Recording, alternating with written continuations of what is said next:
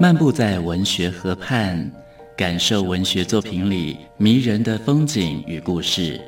阅读原本是一件孤独的事，可是当我们讨论一起读过的书，这个过程就足以形成最美好的陪伴，也让局促的心灵有了转身的惊喜。作家林庆杰带你走进阅读的世界，请听陪你读的书。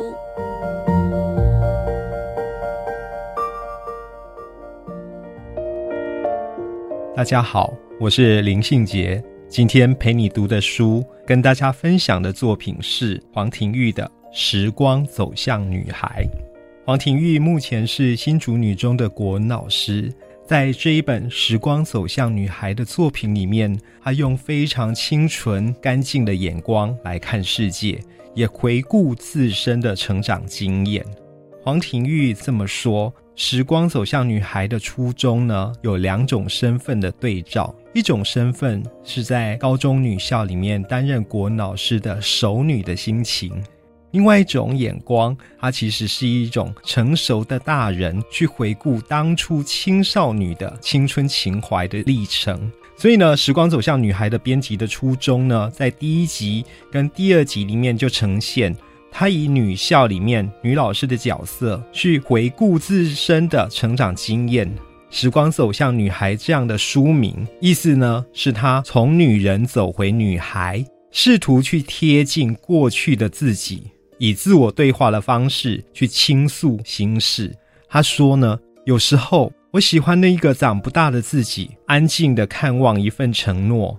在青少年时候，他相信永恒，带点小淘气，愿意为了梦想，为了喜爱的人而带有童话般单纯的奋不顾身。而有时呢，黄庭玉又说，他懊恼那一个长不大的自己失去了凭借，却觉得好像天翻地覆了。为了寻求归属，却羞于向世界伸手，这样的心情让他惶惶不可终日。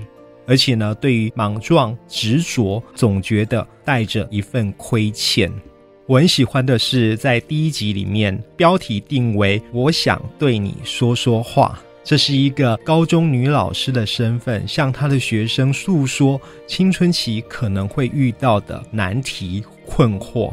譬如说，课业压力、恋爱的问题、人际关系的烦恼、家庭经济的问题，这种种高校女生可能会遇到的困难或折磨，黄庭玉扮演的是一个倾听者、解忧者的角色。他告诉我们，爱的形式不会只有一种。他也告诉他年轻的女校的学生们说：“其实年轻的你啊，真的不需要急着。”填满青春的荆棘跟空白，就好好的度过这一段充满疑惑与烦恼的青春时光吧。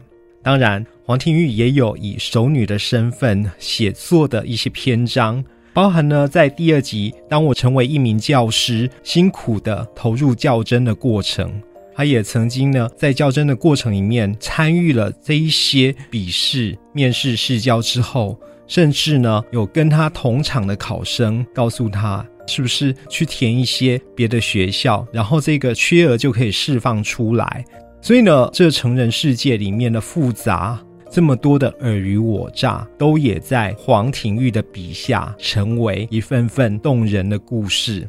笔耕不错的黄庭玉呢，他跟学生的关系好像朋友，好像姐妹一般。从时光走向女孩。我们可以看到黄庭玉扮演女校里女老师的角色，除了在课堂上说解文字的道理，帮学生应付考试之外，他也提醒我们，一位教师究竟可以带给学生怎样的成长养分。当她从女人走回女孩，她其实一直都懂，她懂得少女的成长的心事。当她以一个创作者的身份来叙述的时候。我觉得最难人可贵的是，他不说教、不批判、不张狂，而只是以最贴近少女的心事来诉说她自己的感受。今天陪你读的书，跟大家分享的是黄庭玉的作品《时光走向女孩》。陪你读的书，带您感受生活的美好质地。